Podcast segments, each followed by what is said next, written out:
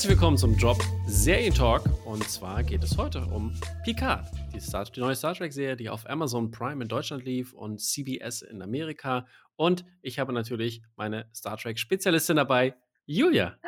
Hallo. Na, ähm, um mal eine Sache gleich klarzustellen. Star Trek Ankündigung, äh, Picard bekommt eine eigene Serie, war für mich so eine ähnlich riesengroße Sache, wie als Tom gehört hat, dass The Mandalorian eine Serie wird. Also es ist, glaube ich, schon auch vergleichbar mit dem Hype, den wir beide so hatten. Ich war so total pumped und dachte mir so, oh, bestes ever. Und das kommt davon, dass ich einfach ignoriert habe, dass es zwischen Star Trek The Next Generation, wo Jean-Luc Picard als Figur eingeführt wurde, und jetzt vier Filme gibt.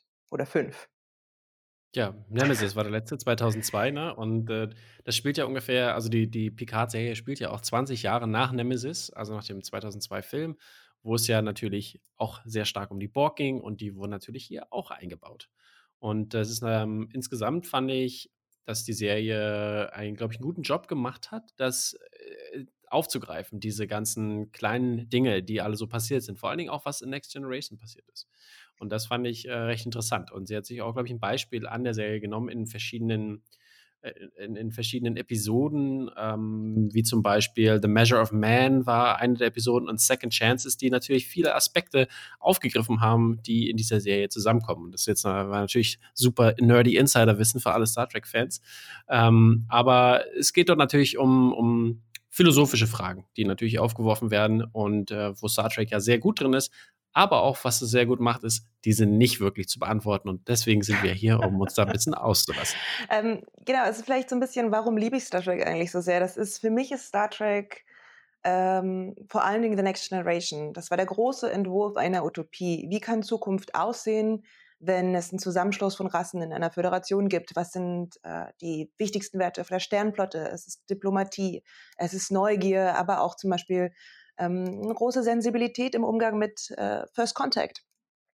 Und dann hast du natürlich die Crew von The Next Generation, die alle sehr hohe moralische Werte haben, die ähm, ja in, in jedem Handeln davon getrieben sind, ein friedliches, schönes Universum für Forschende und Abenteuerlustige zu machen. So, und das ist natürlich äh, die Erwartung, mit der ich an eine Serie wie Star Trek Picard rangehe, dass man mich hier abholt, dass man mich mitnimmt in eine Zukunft, die utopisch ist. So. Und das mhm. ist natürlich der größte Bummer in dieser Serie ist, dass ich keine utopische Zukunft bekomme, sondern ähm, eine sehr dystopisches, dystopische Star Trek-Serie. Eine sehr düstere, sehr ernste ähm, Staffel, wie ich finde, mit sehr vielen gebrochenen Charakteren. Fast jede Figur erfahren wir die Backstory und die Backstory ist irgendwie traurig. Also es ist irgendwie mm. not so much lightheartedness hier. So. Und auch zum Beispiel, das Wichtigste an Star Trek ist ja die Föderation und ähm, die Sternflotte mit ihren Werten, ja, mit diesen positiven Werten. Und wir erfahren innerhalb der ersten zwei Folgen, dass da irgendwie alles schief läuft und die Sternflotte nicht mehr die Sternflotte ist. Und das hat mich schon, da ich mir so, oh, okay, that's a big thing to swallow. Aber ich finde zum Beispiel, dieser, dieser Aspekt ist natürlich, ähm, kommt also wird in Frage gestellt, finde ich. Also man hat schon oftmals ähm, die, diese Idee dahinter, beziehungsweise ist die Sternflotte, das, also macht die das richtig? Hat die, hat die ein richtiges, äh, was, also was sie darstellt und was sie nach außen hin, äh, wie sie sich zeigt, ähm, wie sie agiert und so weiter und so fort, ist das richtig für die Welt? Also ich finde, diese Frage kommt schon auf. Ja, genau, aber das ist auch in Star Trek ähm, vorher. Ja, aber es wird ja vor allen Dingen in Frage gestellt durch den großen Bösewicht der Serie. Das sind wie immer die Romulaner, die aber auch witzigerweise gleichzeitig eine bedrohte Minderheit sind. Ich finde, da kann die Serie sich nicht richtig entscheiden, was denn die Romulaner ich finde, das wollen. ist. Ja, genau, aber das finde ich auch eine der Fragen, die aufgeworfen wird. Ich meine, ich würde sagen, lass uns erstmal zusammenfassen, was überhaupt so der Ausgangspunkt der Serie ist, bevor wir so tief reingehen. ähm, I was ja. digging real deep. Ähm, ja, genau. Ja gut, der Ausgangspunkt ist, wir haben ähm, einen Rentner Jean-Luc Picard, den irgendwie Albträume von Data, seinem verlorenen Androidenfreund, der sich für ihn geopfert hat, ähm, umtreiben. Und plötzlich wird er von einer jungen Frau kontaktiert, die ähm, ja, seine Hilfe braucht und instinktiv weiß, dass er die richtige Person an die sich wenden soll. So, das Ganze ist in einem großen Setting von eine Marskolonie wurde von AIs ähm, bombardiert, woraufhin AIs überall verboten wurden. Es gibt ein großes Setting mit die Romulaner wurden fast ausgelöscht und es gab eine große Rettungsaktion, die Mhm. nicht durchgeführt wurde. Ähm, äh, Jean-Luc hat sich zurückgezogen, ähm, alles irgendwie ein bisschen weird. Ich finde, es waren sehr viele Informationen von Anfang, wo man Mhm. klar wurde so, ah, okay, sie geben mir nicht alle Infos, weil sie das gerne über die Staffel hinaus so aufrollen Mhm. wollen, was ich was auch eine Erzähltradi also eine Erzähl ähm, Moment ist, der für Star Trek-Fans, glaube ich, auch neu ist, den zwar Discovery angefangen hat, nämlich dass es eher diese romanhafte Struktur eines Story Arches gibt, anstatt wie gewohnt, dass jede Folge vielleicht eine Geschichte oder eine Idee durchspielt. Das hatten wir hier Ich leider frage mich auch auch vorhin übrigens vorhin übrigens, wo du gesagt hast, äh, Jean-Luc ist jetzt Rentner, habe ich mir vorgestellt, wie er so an so 'nem Fenster sitzt und rausguckt, so mit seinen Armen auf dem Fenstersims. Ja, aber genau so macht er, nur er guckt halt nicht auf die Straße, sondern auf sein Weingut. Halt, der ist Ja, gut, ich weiß, ich finde, das ist so fancy, ist fancy auf jeden Fall. he's he's a fancy Rentner. Ja, und das Mhm. ja, und dann, ähm, passieren halt schnell Dinge. Äh, die die junge Frau, die sich in seinen Schutz begibt, stirbt noch in der ersten Folge, so und du denkst dir so: Mhm.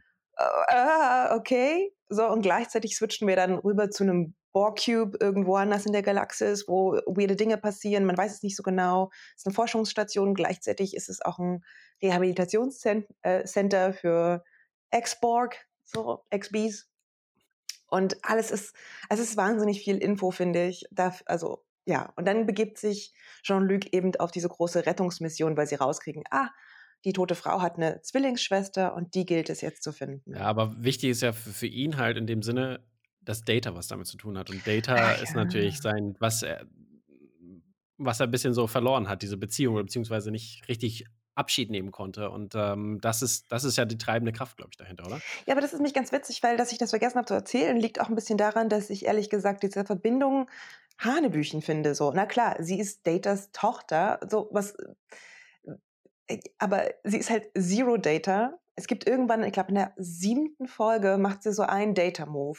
Und ich dachte mir so: „Oh ja, das müssen sie jetzt machen, damit die Leute sich daran erinnern, dass sie Datas Tochter ist.“ Weil sie hat eigentlich Aber nichts mit finde Data gemeinsam, weder aber ich in finde in der Folge in der in der letzten in der letzten Folge hier, ähm, at äh, wie hieß sie noch mal? At in Arcadia Ego, also so was, äh, Ar Arcadia steht ja für de für das Paradies, könnte man sagen. Und, ne, also, Mhm. äh, und, ne, im Tod, bla bla bla, finde ich das Paradies oder so heißt die Zeile im in dem in dem großen Ganzen hier in dem also in dem in der in der lateinischen Übersetzung. Ich kann noch mal genau raussuchen, was da was da die, ähm was der genaue Wortlaut da war. Und zwar, ähm äh, it refers to death and that Arcadia is the version of paradise. Genau. Even in Arcadia, there I am, wäre die Übersetzung gewesen, genau. Und das ist ja irgendwie, was so da gibt's ja viele Interpretationsansätze zu dieser äh, zu dieser Folge, ähm, was natürlich was wir später mal drauf äh, zu drauf kommen werden, was was das bedeutet. Aber da wird doch gezeigt, dass sie eindeutig zu Data gehört, beziehungsweise mit, äh, dem, äh, Schauspieler von, äh, Data, ich weiß grad seinen Namen leider nicht. Ähm Brent Brenton Spiner Brent Spiner? Irgendwie so. Irgendwie ja, irgendwie so was, genau. Der der trifft taucht ja da auch wieder auf als aber als dieser Wissenschaftler Als sozusagen, eine der ein neuer Doctor Soong, der 3. in der Reihe übrigens und alle sehen aus wie Data. Heyo. Ja, genau.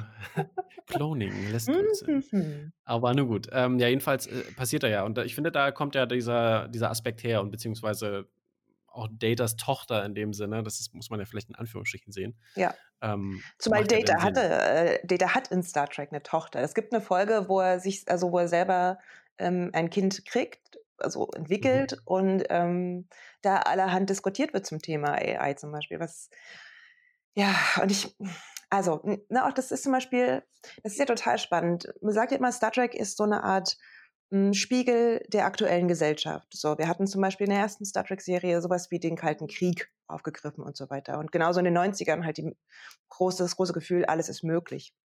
So, und dieses Star Trek gibt uns, äh, ich finde, 2 verschiedene Richtungen. Das eine ist eben der Zerfall von großen Bündnissen wie der Föderation gefühlt und auch so 'nen Isolationismus und, ähm, so 'ne Zurückgezogenheit, so so Mysteriosität und zum anderen natürlich die Bedrohung durch künstliche Intelligenz, was ja Picard im Prinzip versucht zu analysieren, aber das Mhm. also, sehr oberflächlich bleibt und zum Beispiel sehr viel schlechter macht als Blade Runner, finde ich, so. Mhm. Ähm, und diese also, dieses diese diese ganze Story um künstliche Intelligenz wird meines Erachtens auch nicht gut aufgearbeitet ist. So, das stört mich schon, wenn sie ankommen da in Arcadia und alle sehen aus wie aus einem Hippie-Yoga-Retreat. So, wer war denn da verantwortlich für Kostüm, Design, Ästhetik, Make-up? Es holt einen total raus. Es ist übelst schlimm, diese goldschimmernden Zwillingspärchen. Ich fand's auch super weird. Übel. Aber das, waren ja immer, das sind ja immer Zwillingspärchen, oder war das nicht so? Das ist doch so ein allgemeines Ding. Genau, das haben sie einfach behauptet so und deswegen, they come in pairs. So, ja, mhm. gut. Ähm, aber das, also das fand ich schon irgendwie, das hat mich total rausgeholt. Es war weird einfach. Und dann finde ich, ich ja die, aber dann zum Beispiel, es gibt ja keine wirkliche Diskussion über AI. So. Und die werden ja auch hm, nur, Na, die werden nur deswegen zur Bedrohung, weil sie plötzlich bedroht werden. Und dann können sie diese, ähm, ja, diese Schlangen-AIs aus irgendeinem Paralleluniversum rufen.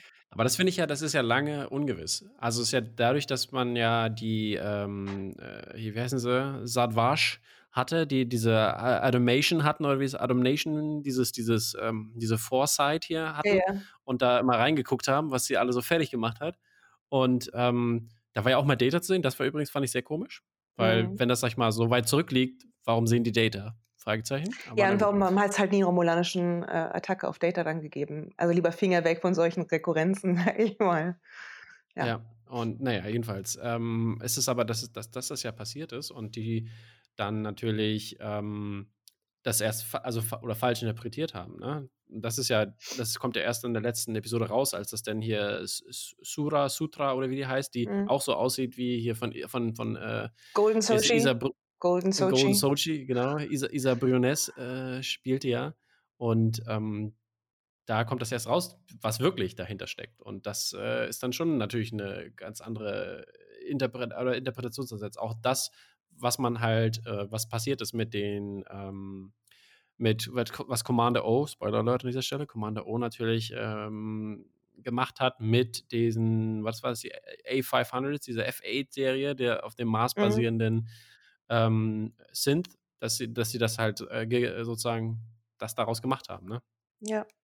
Ja, aber das ist zum Beispiel, ähm, es ist, ich habe, es ist, hier ist das halt ein bisschen kompliziert, so, weil eigentlich befinden sie sich ja in einem Loop. Würden die Romulaner sie nicht als Bedrohung empfinden, wären sie auch keine. So. So, und sie sind halt nur das, und sie bedrohen aber sehr wohl die gesamte Menschheit, eben weil sie sich selber bedroht sehen. Mhm. Und mhm. klar kannst du sagen, so, die Message war nicht für euch bestimmt, sondern für uns und für, für uns gibt es dadurch die Möglichkeit, äh, Hilfe zu rufen, aber gleichzeitig war es ja dann doch für die anderen bestimmt, weil das, was, wenn da Hilfe gerufen wird, erfüllt sich die Prophezeiung. Also ich finde, da ist so viel, so viel kreisförmige Gedanken, die nicht so richtig funktionieren und die dann am schlimmsten. So wie die acht Welten, die übereinander, die umeinander kreisen. genau. Und das Schlimmste, finde ich, ist natürlich so ein bisschen äh, die Lösung für das ganze Problem. Ähm, wir haben hier einen, äh, ein, ein, ja, ein, ein Menschen, der sagt, lasst mich für euch sprechen. Ähm, man wird auf mich hören. So. Und das, hier kommt, was ganz schlimm daran ist. So. Es ist ein weißer alter Mann und du hast halt eine bestimmte Gruppe, die unterdrückt wird, die ausgebeutet wird, ähm, die gefürchtet wird, also die irgendwie als gefährlich wahrgenommen wird. Und er sagt, ich werde für euch sprechen. Nicht speak for yourself, sondern ne, auf mich werden sie mhm. hören, auf euch werden sie nicht hören. So, ihr seid wie Kinder. So werden sie auch dargestellt wie Kinder. So. Und das ist natürlich ähm, in einem großen Spektrum, politischen Spektrum vielleicht zu sehen, dass hier wieder ein weißer alter Mann die Stimme erhebt für eine unterdrückte, äh, ja, für unterdrückte Menschen. So. Und dann funktioniert das auch noch. Das ist das Schlimmste. Weißt du? Plötzlich sind dann 500 ähm, Star, Starfleet-Schiffe da. So. Hm. Ist das, ist das glaube ich, auch, äh, Discovery spielt ja davor oder danach? Wo war das? Äh, viel davor. Weit davor. Die spielt ja vor noch Genau, und ich glaube aber, das ist, eine, äh, ich habe irgendwo, äh, ich weiß nicht, ob ich es richtig gelesen habe oder ob du das auch irgendwo gelesen hast, ähm, dass ja das Schiff da, womit hier ähm, Riker ankommt, mhm. Spoiler Alert, Riker ankommt natürlich und ähm, dass das irgendwie mit Discovery zusammenhängt. Aber äh, ich habe das auch nur kurz überflogen. Ich habe mich jetzt nicht weiter belesen nochmal, aber I don't hast du nicht gehört. Ja. Was, was sagst du denn eigentlich allgemein dazu? Äh, äh, Riker hat ja Episode 4 und Episode 5 äh, Regie geführt. Mhm. Und ähm, aber wenn man alles mal äh, vergleicht, was ähm, beziehungsweise was, was die äh, Direktorinnen angeht, ähm, falsches Wort hier an dieser Stelle. Reg Regisseurinnen, willst du sagen? ja, genau. Ähm, das ist ja, äh, ist ja ausgeglichen ist, ne? Fünf, ähm, fünf Männer und fünf Frauen haben die zehn Folgen gemacht. Fand ich ganz interessant. Das finde ich ist aber auch wirklich gerade 'ne so ganz großartige Shift bei Serien. Das ist ja bei The Mandalorian ist das ja auch schon so, dass es da 'ne Ausgewogenheit sowohl im Geschlecht, aber auch zum Beispiel in ähm, ja, vielleicht in der Identität gibt. Ähm, finde ich 'ne total spannende Sache. Und ich finde, man merkt das jetzt zum Beispiel auch in den einzelnen Folgen nicht so sehr an, dass sie unter 'ne unterschiedliche Handschrift tragen. Das ist zum Beispiel bei bei Dear White People finde ich das sehr viel deutlicher, weil die Leute auch versuchen, sich stärker abzugrenzen voneinander. Das ist ja auch so, dass verschiedene Regisseure das eben machen. Und hier also, es gab Folgen, die haben mir sehr gut gefallen. Also, die erste Folge zum Was? Beispiel finde ich ganz groß. Ja, genau. Ich wollte grad fragen, was deine Lieblingsfolge ist? Ist das die erste Ähm, Folge ich mochte auch 'n bisschen die Fol also, witzigerweise finde ich auch die Folge gut, wo sie auf diesem Planeten ankommen und sich alle verkleiden müssen. Aber das liegt auch daran, weil ich das Gefühl habe, hier haben sie zum ersten Mal so 'n bisschen die Möglichkeit, als Charaktere, äh, sich weiß ich nicht, größer zu werden. Und ich glaube, meine Mhm. Lieblingsfolge ist wahrscheinlich tatsächlich die, äh, wo sie bei Riker und Troy Schutz suchen. Nicht nur, weil es mich natürlich als Trekkie total freut, alte, bekannte Gesichter wiederzusehen und irgendwie Riker als Pizzabäcker fand ich schon auch ziemlich witzig, aber auch, weil die Gespräche zwischen der Tochter von Riker und Troy und Soji, ähm, 'n größeren moralischen Kontext aufmachen. Da wird Mhm, gesprochen über wie kommst also, wie bestimme ich eigentlich, wer ich bin, was ich will, wer meine Familie ist, wo ich hingehöre?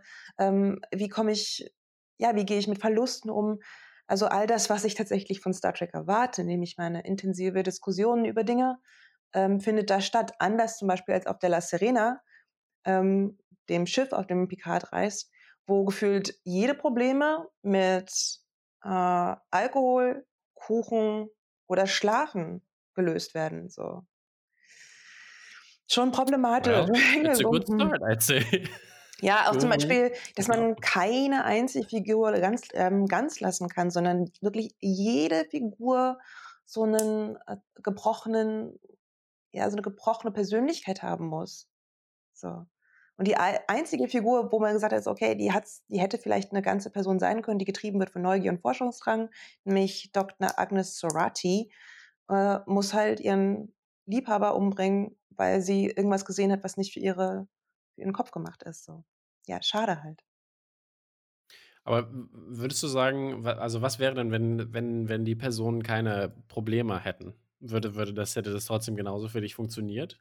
Ja, Also, natürlich, weil sie wären ja dann, also, in Star Trek-Manier mit 'nem moralischen Kodex gekommen, so, mit Prinzipien, mit Werten, so. Und die bringen dann irgendwie Konflikte oder lösen Konflikte, nicht, weil ich das und das in meinem Leben Also erlebt habe, sondern weil ich so und so eingestellt bin. Also, sind die allwissend quasi, die sind die besseren Menschen am Ende des Tages, weil die nicht gebrochen sind? Ne, das meine ich nicht, sondern nur Aber aber das ich das glaube, das führt ja dazu dann, ne, oder was ich nicht? meine, ist, dass der Fokus mir einfach zu sehr auf diesen ähm, auf diesen Traurigkeiten gelegen hat. So, und dadurch, finde ich, war wirklich wenig möglich, ähm, die Figuren an sich zu entwickeln. Und das finde ich nämlich ganz spannend bei dem bei dem Captain des Schiffes, ähm, Cristobal Mhm. Rios, weil der hat ja Rios, äh, der hat diese diese witzige Persönlichkeitsspaltung in seine Mhm. Holos. So, und die sind Ich muss sagen, der das war der Charakter, der mir am meisten gefallen hat. Mochte ich auch mit am meisten und, ähm, Romulan Legolas mochte ich eigentlich auch ganz gerne, aber ganz Ach so, andere ja, ja. Geschichte. Stimmt, der sah genauso aus. Ich dachte Wie auch: ah, „Komm, genau, zück deinen Bogen.“ Legolas.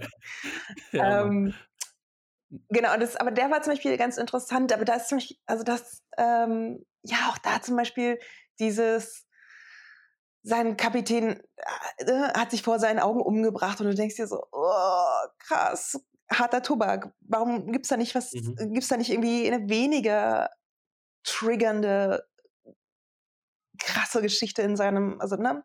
Kann man nicht eventuell Mhm. auch, äh, traurig sein ohne so 'ne Riesendinge? Genau, oder zum Beispiel, ähm, die Figur Ruffy, die mit, äh, JL, wie sie ihn immer nennt, was ich übrigens ganz schrecklich finde, Oh, ich auch, ähm, ehemalig Befreundete, ähm, dieses, dass sie einen dass sie einen Sohn hat, der nicht mehr mit ihr reden will und das wird überhaupt nicht geklärt. So, das wird Ja, einfach genau, das nur weird. behauptet und das finde ich Also, übel.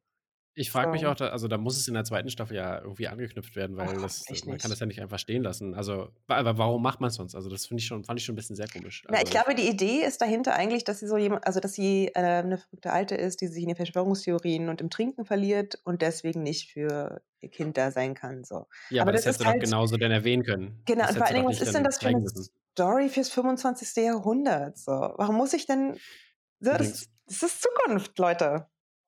Übrigens mal kleiner, kleiner Fun-Fact hier. Ähm, ich weiß nicht, ob du es auch mitbekommen hast, weil es gab ja on Free Cloud, da gab es ja hier Mr. Mods, äh, hier ähm, Barber Emporium. Wer, weißt du noch, wer Mr. Mod ist? Nee, ne? Das ist nämlich der Barber von äh, Next Generation, der da, der JL immer die Glatze rasiert hat. Und äh, der hat jetzt ein Barber Emporium auf Free Cloud. War so ein kleiner, kleiner Fun-Fact für euch Trekkies da draußen. Oh. Ja, und dann ja, gibt's, ähm, ne, es gibt noch sehr viel mehr, irgendwie, finde ich, zu zerreißen. Ich persönlich finde auch die Figur ähm, Seven of Nine richtig, richtig schwierig. Ähm, die Veränderung, die sie erfährt, aber auch zum Beispiel, mit welcher Kaltblütigkeit sie tötet. Und das macht dann auch äh, so einen Schlusssatz wie, ich frage mich, ob ich sie wirklich hätte töten müssen. Hm, eher nein, gut. Also das ist keine Diskussion so. Das finde ich irgendwie, mhm. finde ich richtig lame.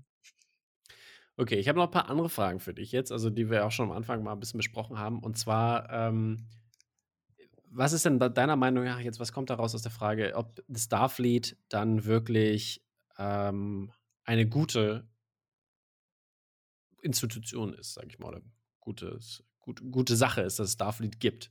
Sind die wirklich gut oder sind die eher böse? Äh, also im Prinzip, das Problem ist, dass sie ja behaupten, dass die Sternenflotte durch eine einzige Person unterwandert wurde, nämlich Commodore O, die halb Vulkanier, halb Romulaner ist, und dass dies geschafft hat, die ganze Idee der Sternenflotte umzukrempeln und nach ihren Ideen zu formen. So. Das ist ja erstmal eine Behauptung, wo ich denke, so, oh, krass. Ne? Ähm, und ich meine, Donald Trump, ne? Ja, gut. Und ich meine, es gab ja immer in Star Trek die Behauptung, dass es möglicherweise in den höheren ähm, Ränken äh, Schwierigkeiten gibt, Korruption, moralisch äh, Verwerfliches und so weiter und so fort. Aber am Ende des Tages sind sie natürlich ähm, die Retter, weil sie kommen, um äh, ja, einer, einer kleinen Population zu helfen und sie eben zu schützen, was ja so ein bisschen die Aufgabe von Sternflotte wäre. Ja. Okay. Ähm, weiß ich nicht. Okay. Na, es ja auch, gibt jetzt auch die Idee, sozusagen, dass in der zweiten Staffel könnte es in die Storyline geben, dass äh, zum Beispiel die Figuren, die zurück können zur Sternenflotte, auch zurückkehren zur Sternenflotte, um eben da Dinge aufzuarbeiten. Weiß ich jetzt nicht, mhm. ob das mhm. interessant ist, aber insgesamt fehlt mir überhaupt dieser, diesen Konflikt. Also ich habe zwischendurch habe ich nämlich gedacht, was wäre denn eigentlich, wenn Picard falsch liegt? Wenn sozusagen die Sternenflotte recht hat und das wirklich eine, also da gab es irgendwie diese Bedrohung und das war, die haben richtig gehandelt und nur Picard ist mhm. in seinem großen Ego, was er ja hat, irgendwie zu blind, um die Zusammenhänge ja. noch zu sehen und begibt sich halt auf seinen Loner, ich muss, ich muss es alleine machen, Trip in, in einer Falscheinnahme. Haben sie natürlich nicht gemacht, wäre hm. eine zu krasse Dekonstruierung einer äh, so geliebten Figur gewesen, was jetzt auch okay für mich ist. Ja. Dann zweite Frage dazu. Was ist denn deiner was sind die Remulaner denn? Also, das haben wir schon angeschnitten. Sind die Remulaner wirklich, äh, äh Remulaner, oh, sag ich schon, Romulaner? ja. Ja, das ist ja, ich finde, das mit den Romulanern ist ja eh eine ganz interessante Sache bei Star Trek, weil sie werden natürlich als Kriegerrasse behauptet, sind aber irgendwie scheinbar immer so ein bisschen zum Verwechseln ähnlich mit den Vulkaniern, die ja eigentlich sehr, sehr friedlich sind. Und ähm, ich finde, hier wird ja auch unterschieden zwischen, also das finde ich ganz interessant eigentlich, dass die Romulaner jetzt differenziert werden. Es gibt diese, diese ähm, diese Mönchinnen, Nonnen, Nonnen, Kampf ja, ich weiß, Nonnen, meinst, ja, diese, die irgendwie ja. äh, für das Gute einstehen, wo ja auch Romulan äh, Legolas herkommt. Ähm, dann gibt es irgendwie die ganz normalen, die geschützt werden mussten, die einfach, ja, Bürgerinnen sind wie du und ich. Und dann gibt es halt die Geheimdienste, angeführt von dieser Badass ähm, Femenkampftruppe Jad Vash. So. Und die sind mhm. ja, die, ich finde, das ist mich ein bisschen schade, weil es auch hier verschenkt, die sind natürlich nicht eindeutig böse, sondern sie sind ideologisch geblendet. Ne? Die haben ja diese, diesen Erweckungsmoment für sich. Ja, genau, aber das, ist, das ist ja die Frage, weil man hat ja sonst immer, immer das Blick, ja, die Romulaner sind immer böse, böse, böse. Auch was vorher angeht. Die sind ja nicht, werden ja nicht als gut dargestellt in anderen Star, also im ganzen Nein, nicht als, nicht als gut oder böse, sondern sie sind einfach als kriegerisch dargestellt, finde ich. Das ist ja ein Unterschied. Genauso wie du ja nicht sagen kannst, die Klungonen sind gut oder böse, sondern sie sind einfach eine, sie, sie kommen mit einem anderen Set of ähm, Werten, also einem anderen Werteset. So. Und das finde ich nämlich schon spannend, weil das hält Star Trek eigentlich aus, dass man unterschiedliche Werte hat.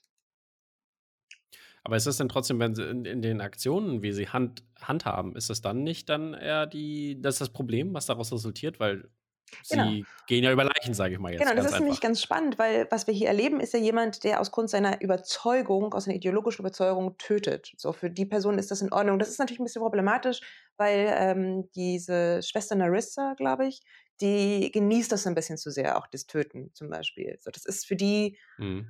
Ähm, die ist aber auch nicht tot, oder? Doch, also nach dem Fall weiß ich nicht. Ja, vielleicht, ja, wenn Star Wars 9 well, wäre, dann würde sie überleben. aber hallo, aber wie oft hast du bitte schon in Serien gesehen, wo man nicht den toten Körper gesehen hat? Und wenn man sogar den toten Körper gesehen hat, dass er immer noch lebt, die Person. Und vor allen Dingen Star Trek rausteleportiert, irgendwelche Alien Technology. Ich meine, diesmal haben sie da hier, ich erinnere mich nur an Rios, wo er dieses komische Ding hatte mit seinem hier Green Lantern Style. Ich denke mir mal, was ich brauche und dann kommt das. Ja, das stimmt. Oh, das war auch eine Katastrophe. Ja, aber zum Beispiel ähm, brauche ich das jetzt auch nicht, weil du hast ja Commodore O lebt ja noch so als Haupt, also Anführerin mhm. der Jadwasch. Ähm, ja, aber auch, also wie gesagt, der, der, der Charakter war mir ein bisschen zu platt, weil er, ja, ne, also das, im Prinzip handeln die Romulaner aus der gleichen Überzeugung, wie es zum Beispiel die Föderation und die Sternenflotte tut, nämlich aus ihrem eigenen Gefühl davon, was richtig ist. Und mhm. das muss ja auch verhandelt werden. Okay. Ähm, wie, wie, siehst du denn die Stelle? Ich meine, äh, es gab ja auch mal, also in, in, in, mehreren Staffeln, Filmen und so weiter und so fort, dass Picard äh, immer darauf äh, gepocht hat, dass die Borg nicht zu retten sind. Jetzt sehen wir in der Serie natürlich, dass die Borg doch gerettet werden können. Mhm. Was, was, was macht das mit, ähm, dass er, dass er, also, oder was macht das mit seiner Ansicht? Das heißt ja, das vielleicht auch was du ansprichst, dass er falsch liegt in dem Falle. Ja, das wird aber zum Beispiel witzigerweise gar nicht richtig ausdiskutiert. Das ist ganz interessant, wenn ähm, Picard einmal auf Seven of Nine trifft, aber auch auf Hugh, der ja ein mhm. ähm, rehabilitierter Borg ist, oder überhaupt auf diesen Borg Hugh kommt. Und er wird auch ähm, ständig mit, seinem, mit seiner Borg-Persona zum Beispiel angesprochen, Lokotus. Ja. Und ich finde, er muss sich dazu eigentlich gar nicht so richtig positionieren. Das macht Seven. Und Seven vertritt ganz klar die Meinung, nein, hier hat jeder eine zweite Chance verdient. Und wir können die Leute nicht abschreiben, nur weil sie das mhm. mal gewesen sind. Ähm, Picard selbst, finde ich, positioniert sich dazu nicht so gut, aber andererseits muss man sagen, wenn er zum Beispiel sagt, AIs haben eine zweite Chance verdient, dann muss er natürlich genau diese Theorie für alle vertreten. Und mhm. ähm, gerade irgendwie in diesem sehr lieben, friedlichen Hugh sehen wir ja, dass alles gut werden kann. Zumindest bis du getötet wirst. Mhm. Hey, because. Übrigens eine ja, Sache, die ich richtig, richtig schlimm finde, ist, ähm, dass hier so wahnsinnig viel gesplattert wird. Also für Star Trek-Verhältnisse wird hier wahnsinnig viel geflucht und gesplattert. Ähm, zum Beispiel, es gibt eine, ein, eine Folge fängt damit an, dass wir sehen, wie jemand ein Auge rausgerissen ja, ja, wird. Und irgendwie so, das, war, das war schon doll. Oh, so, okay. Wer braucht denn diesen Gore? So. Oder aber auch zum Beispiel dieses, dieses sich selbst umbringen der Jadwasch ähm, nach ihrem, weiß ich nicht, ihrem 90er-Jahre-Musikvideo, das sie da erleben. Also da dachte ich mir mhm. auch so, boah, es ist mir ein bisschen viel. Und das ähm, ist auch neu für Star Trek. Mhm. Mochte ich nicht. Okay. ähm, wir haben ja relativ viel über Sachen geredet, die, ähm, die uns nicht so gefallen haben. Aber ich habe ja auch am Anfang schon erwähnt, dass es natürlich eine Menge coole Referenzen gibt zu Falling the Next Generation. Ähm, da steht ja im, im Mittelpunkt das, das, Finale halt All Good Things. Da gab es ja natürlich einen Blick in die Zukunft der ganzen Charaktere. Und ähm, mich hätte jetzt mal interessiert, wie du das fandest, weil du bist ja der größere Fan als ich und hattest wahrscheinlich mehrfach gesehen. Äh, ich nicht so wirklich. Ich habe nur, nicht alles gesehen, einzelne Folgen natürlich, aber nicht alles. Und mich hätte jetzt mal interessiert, ähm, oder beziehungsweise welche Fragen wirft das für dich auf? Ich habe jetzt mal geguckt, also äh, Beverly Crusher hier, ne? Ähm, hat ja dann das, das, Schiff übernommen, wurde, äh, wurde ja äh, äh, Captain Picard sozusagen, weil sie ja nicht mehr Crusher hieß. War das so, ne? Und äh, hat die Pasteur übernommen. Wäre das interessant für dich, das irgendwie weiter zu verfolgen? Weil ich meine, wir haben jetzt ja einige Sachen gesehen. Wir haben You gesehen, wie du gerade erwähnt hast. Wir haben Seven of Nine gesehen und so weiter und so fort. Alles, alles mit äh, ähm, Dingen, die da zusammenhängen. Und, und Riker haben wir gesehen. Aber wir haben natürlich einige auch nicht gesehen. Ich, äh, ich kann von vornherein sagen, ich möchte ehrlich gesagt alle wiedersehen am liebsten wäre mir auch so wie Jordi. Ne? LeVar Burton ist ja einer von meinen mhm, genau. großen, also den liebe ich sehr. Ich finde es ja ganz interessant, weil der hat ja den, äh, die, die, ähm, hier die Person vom Daystrom Institut geheiratet und mit der drei Kinder gehabt in der Folge, also in der letzten Folge von Next Generation. Und weil das spielt ja auch eine Rolle in gewisser Weise. Genau, und, auf, und er ist auch der beste Freund von Data gewesen. So ist er im Prinzip der Experte. Und ähm, Picard also Picard sage ich schon, ähm, Patrick Stewart hat auch gesagt, also wir werden keine Reunions mit Leuten aus TNG sehen, wenn sie nicht der Story äh, dienen. Jetzt mhm. kann man natürlich sagen, gut, ganz ehrlich, das mit Riker und Diana, gut. Mich, mich, ähm. interessiert jetzt zum Beispiel aber, ne, also, weil das, wie gesagt, die hat ja die Zukunft gezeigt. Sehen wir diese Zukunft auch? Komm, hat das irgendwo äh, Implikationen für, für die Storyline? Ich finde, dass die, die, die Jordi-Sache mhm. auf jeden Fall. Vielleicht Worf jetzt nicht so unbedingt. Und vor allem, ich meine, wenn wir Picard angucken, Beverly ist das schon recht wichtig, würde ich sagen. Genau, ich meine, das, äh, die äh, kleine Romanze zwischen Jean-Luc und Beverly ist halt, die schwingt ja immer mit und man wünscht sich das ja immer so ein bisschen, dass sie noch ein bisschen mehr Downtime kriegen. Ähm, aber ich fände es jetzt tatsächlich nicht so wichtig, dass, äh, dass mir so, so alte Begegnungen, die freuen mich als Tracky, aber was mir wichtig ist, dass man tatsächlich sich, ähm, dass man sich stärker wieder mit so Sachen wie der Föderation und der Sternplatte beschäftigt und mal guckt, mhm. was ist denn da eigentlich los? Ne? Dass man wirklich die politische Power wie? von Star Trek benutzt. Mhm. Gehen wir, ähm, also wir wissen ja, dass sich hier ähm, was mit Picard passiert ist am Ende der Staffel halt. Ne? Er opfert sich ja auf, er stirbt ja auch und äh, angeblich, also es könnte äh, Euromodic Syndrome sein, habe ich aber nachgegoogelt. Und ähm, das ist, das ist, was er, womit er identifiziert wurde. Das wird ja nicht direkt erwähnt äh, in, der, in der Serie jetzt, in der Picard-Serie. Ähm, aber er wird ja dann in einen äh, synthetischen Körper hineinversetzt. Die Frage ist jetzt natürlich, also sein, sein Gedächtnis und also sein, sein Hirn. Und die Frage ist jetzt natürlich, ist ähm, die Kopie einer Person die gleiche Person oder ist es jemand Neues? Und ich finde, äh, das wird natürlich auch, weil vor allem sein Tod wird ja auch, das davon, daran erinnert er sich nicht mehr, aber an alles andere. Mhm. Und ähm, das ist, das ist vielleicht äh, eine ganz interessante Frage. Auch das, was da, was dann gesehen wird, natürlich ähm, in, in, in Bezug auf, was mit Data passiert, dass er sich dann so auflöst und so weiter und so fort also Picard, und äh, natürlich auch was mit dem Intro zu tun hat, wo man natürlich schon ablesen konnte, ja, auf jeden Fall wird er ein Synth am Ende sein. Und ähm, ja, wie, wie, siehst du das? Ist, ist, ist, ähm, ist das Picard, ist das dieselbe Person oder ist es jemand Neues, dass die Staffel sozusagen ganz anders, die zweite Staffel dann ganz anders sein kann? Hm, nee, für mich behauptet die Serie tatsächlich, dass es möglich ist, die Seele, ich sage es in Anführungszeichen, einer Person zu downloaden und auf einen fremden Körper zu übertragen. Und damit ist es für mich tatsächlich Picard. Also so ein bisschen dieser Chappie-Ansatz. Aber ist es die Seele dann? Ich, also es, es, geht ja spezifisch um Hirn und seine Gedanken und Erinnerungen und so weiter und so fort. Genau, das ist erstmal eine spannende Folge, dass man eben mal genau darüber spricht, was macht einen Menschen eigentlich aus. Ne? Also ich ähm, was ist die Seele? Ist es nicht einfach die Erinnerung an all das, was du erlebt hast, wie du gehandelt hast, denn wofür du stehst? Also was gibt, gibt es etwas darüber hinaus? Etwas, ja. Ähm, was zum Beispiel Star Trek ja gar nicht hat, ist äh, im Prinzip, Prinzip einen religiösen Ansatz zum Beispiel. Das mhm. wird ja nie diskutiert. Das scheint überwunden im 24. Jahrhundert, zumindest für die Menschheit.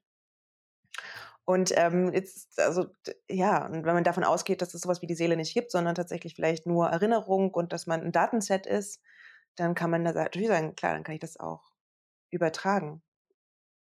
Mhm. Okay.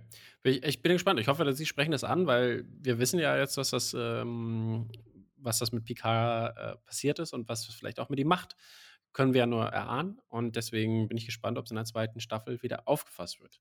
Weiterhin würde ich mich auch freuen, wenn Laris und äh, Jaban, Saban auch wieder, auf, wieder vorkommen. Das sind ja die beiden Freunde von Picard auf seinem Weingut. Weil ich fand, die wurden leider, ähm, äh, leider so rausgeschnitten gefühlt. Und das, das fand ich echt, äh, hat, mich, hat mich ein bisschen enttäuscht, weil ich habe mich sehr gefreut über diese beiden Charaktere und ich hätte gern mehr über die erfahren. Vor allen Dingen halt, was äh, äh, was mit denen, äh, beziehungsweise wir haben ein bisschen von ihrer Backstory bekommen, aber natürlich nicht genug. Und ich finde, wie, wie sind sie da überhaupt gelandet bei Picard? Wie, und was haben die die ganze Zeit gemacht?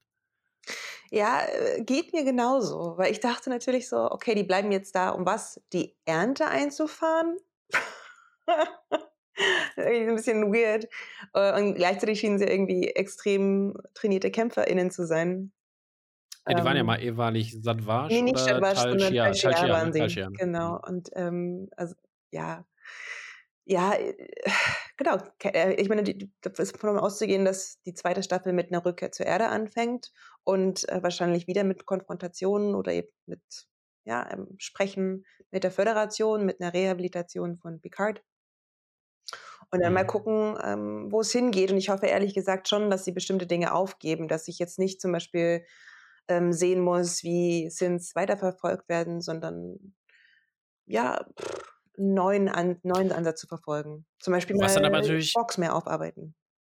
was aber natürlich auch wichtig wäre, weil wenn wir das das angucken, was was jetzt quasi die Sins hervorrufen wollten, dieses neue Wesen, diese neue Art mit diesen Tentakeln, 20.000, äh, Meilen unterm Meer-Style, ähm, wie äh, was mit denen ist, weil das ist ja auch First Contact. Ich ich mich ich wäre interessiert daran, das, äh, zu wissen zu wissen, was ist das? Wo kommt das her? Was was macht das? Ja, ist 'ne sehr gute Frage. Zum Beispiel also, ich das auch kommen sie aus 'nem Paralleluniversum? Sind die in 'nem anderen Quadranten? Ähm, äh, inwiefern sind die, ähm, sentient, also, haben die 'n Bewusstsein und so was? Mhm. Ja, wäre schon spannend, aber ja, führt vielleicht auch 'n bisschen zu weit, denke ich mir, weil ja weil eigentlich geht's ja Okay. um humanoide Androiden. Okay, um mal so noch zum äh, Richtung Schlusswort zu kommen. Ähm, was waren denn so deine Lieblingsmomente in der Serie oder was hat dir gut gefallen daran? Ich glaube, einer meiner absoluten Lieblings Lieblingsmomente ist, als Ruffy raus also, versucht rauszufinden, was es mit Rios auf sich hat, warum der so traurig ist und, äh, seine einzelne die einzelnen Fragmente seiner Persönlichkeit, die er in den Holos gespeichert hat, äh, befragt und sie alle mit unterschiedlich weirden Akzenten, äh, Mhm. Dinge offenbaren. Also, das fand ich war 'ne wahnsinnig witzige, interessante, coole Art und Weise, ähm, Figur aufzusplitten. Mhm. Ähm Das fand ich auch großartig. Das hat mir auch sehr gut gefallen, diese diese also, gesagt, Rios war, glaube ich, mein Favorite Character. Der war schon wirklich ganz cool, das stimmt schon. Ähm, was mochte ich noch? Ich Anscheinend nicht mehr so viel. Äh, ich mochte tatsächlich auch also, die diese Szenen, die auf diesem romulanischen Exilplaneten spielen, wo Picard Mhm. so 'n bisschen als Diplomat auftritt, aber auch Das fand ich auch stimmt, die Szene die Szene fand ich auch sehr interessant, wo er da in diese segregated Bar gegangen ist und, äh, Genau. das war echt ganz cool gemacht. Genau, weil es ja auch irgendwie dieses, ähm, ein Davor und Danach gibt und die sich eben alleingelassen fühlen von ihm, weil er sich zurückzieht. Äh, ja, also, es gab viele so Mhm. kleine Momente. Was mich zum Beispiel auch wahnsinnig viel beschäftigt hat, war die Kleidung der Person. Ich ich hätte nie Ja. gedacht, dass mich das so mitnimmt, aber ich habe mich jetzt so: „Was haben sie an? Was was ist das für 'ne Kleidung?“ Das ist echt irre. Das hat mich beim normalen Star Trek nie so richtig Mhm. fasziniert, aber auch, weil ich immer dachte so: „Eigentlich sind sie 'n bisschen rückschrittlich dieses Mal in der Kleidung gewesen.“ Sah alles sehr nach der neuen Okay. Uniqlo, äh, Herbstsaison aus. Okay, gut. Ähm Und du, Tom, was wie du jetzt mal hier als Ja, ich habe schon gesagt, ich habe äh, als Nicht-Trekkie mir mir hat Rios gefallen und, ähm also, der war 'n cooler Charakter auf jeden Fall. Ich habe äh, ich fand da halt diese ganzen diese ganzen Borg, ähm, beziehungsweise das, was dahinter steht, das fand ich ganz cool auf dem also, was alles im Borg Cube war. Mhm. Und, ähm, mir hat dieser dieser Sintansatz beziehungsweise was wissenschaftlich dahinter steht, diese der wissenschaftliche Ansatz, der der hat mir immer ganz äh, ganz gut gefallen. Mhm. Ja, und insges insgesamt, was würdest du denn was würdest du der Serie geben, beziehungsweise an an Punkten von 10? Oh Hast du Gott. hast du da einen Oh Wert? Gott, oh Gott, oh Gott. Hm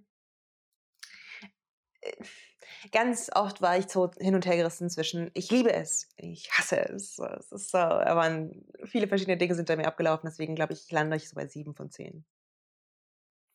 Okay, also doch schon eher positiv. Okay, ich ich ich weiß nicht so genau. Ich ich muss sagen, also als, ähm als Nicht-Trekkie, Mhm. ich war zwar entertained, aber ich fand die Storyline trotzdem manchmal 'n bisschen vorhersehbar und 'n bisschen, Mhm. ähm äh, 'n bisschen langweilig. Und ich ich glaube, ich lande sogar bei weniger. Ich lande, glaube ich, nur bei 6 von 10. Genau, das aber wäre ja nicht so schlimm, finde ich, wenn die Storyline langweilig wäre, wenn man dafür aber anderen Input bekäme in den einzelnen Folgen. Und das ist, glaube ich, das Mhm. Grundproblem der Serie, dass sie versucht, äh, das Narrativ aufzugreifen, wie wir es jetzt in den ganzen Serien über die letzten 10, 15, 20 Jahre gesehen haben und gleichzeitig also, das nicht so richtig hinbekommt und dafür aber 'n Stück Star Trek aufgeben muss, nämlich dieses episodenhafte Erkunden von Unbekanntem, ne? „To boldly go where no one has ever gone before.“ So, und das ist äh, das ist die Balance, die der Serie tatsächlich leider nicht gelingt, ja.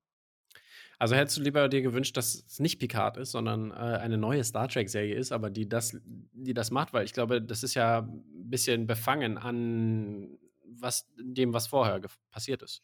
Doch. Picard auf jeden Fall und auch gerne mit dieser Storyline, aber dann halt auch nicht so aufgesplittet. Also teilweise hatten wir drei verschiedene Schauplätze, das hat mir gar nichts gebracht. So, ich will also dann wirklich jede Folge äh, abrunden, so dass man einen großen Story Arch hat, aber jede Folge auch für sich stehen würde. So wie es ja Mhm. teilweise in der zweiten Staffel von Star Trek Discovery passiert. Da gelingt es ihnen gelegentlich. Ähm, und das würde mich wirklich interessieren. Also eine große, eine großen Storyline, aber einzelne abgeschlossene Mhm. Episoden, die das unterstützen. Okay, und dann noch abschließend, was wünschst du dir für die zweite Staffel? Ich wünsche mir für die zweite Staffel tatsächlich wieder mehr Forschergeist. Ähm, und auch einen positiven Ausblick. So. Ich glaube, wir sind gerade an einem Punkt der Menschheit. Das ist natürlich auch die zweite Staffel wird in der Zeit nach Corona passieren. Wir sind an einem Punkt, wo die Menschheit vielleicht Es gibt ja schon, positive. ne? Genau, es gibt Es gibt ja schon einen Punkt, ich glaube 2000, äh, late 2020 oder early Genau, ist aber 2021. delayed. Es wird wahrscheinlich Mitte hier. 2021 sein. Und es Wahrscheinlich. gibt auch einen neuen, Mhm. ähm, neuen Headwriter. Es war bisher Michael Chabon, der Wonder Boys gemacht hat. Und jetzt kommt der ähm, Writer von 12 Monkeys. Was ja auch eine Mhm. sehr düstere, dystopische Welt ist. Ähm, deswegen weiß ich nicht, ob ich kriege, was ich will. Ich hätte einfach gerne wieder mehr Platz ähm, im Primetime für Utopien und nicht für Dystopien. Aber das sage ich ja schon die ganze Zeit. Okay, gut, dann ist das ein abschließendes, äh, schönes Wort. Danke dir, Julia, dass du dabei warst und über mit uns, mit mir über Picard geredet hast. Und, äh, ich hoffe, die Leute da draußen, die auch zugehört haben, checken natürlich auf Dropmake Official weitere Reviews aus und, äh, sonstige Sachen, ähm, die wir so bieten und natürlich auch einen Platz zum Diskutieren über Picard, weil einige haben sich bestimmt sehr gut unterhalten gefühlt, was diese Serie angeht. Okay, dann macht's gut. Euch noch einen schönen Tag und eine schöne Woche. Bye.